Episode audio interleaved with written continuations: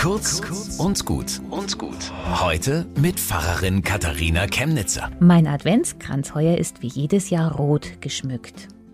Aber dieses Jahr ist nicht wie jedes Jahr. Hätte ich mal lieber Violett genommen. Das ist die Farbe der Buße und der Umkehr. Das würde passen. Denn ich will, dass Menschen, die gerade Krieg führen, umkehren, statt uns in Katastrophen zu treiben.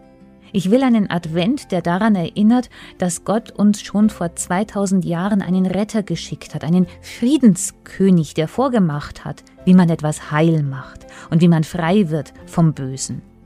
Wer die Geburt von Jesus feiern will, also echt Weihnachten feiern will, muss ein Ende wollen der Waffenlieferungen, ein Ende von zerstörten Städten, Drohszenarien und Flüchtlingsleid, will an entscheidenden Stellen Menschen sehen, die Frieden schaffen können ohne Waffen.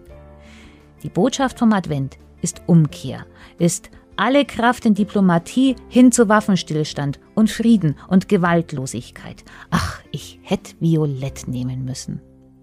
Bis zum nächsten Mal.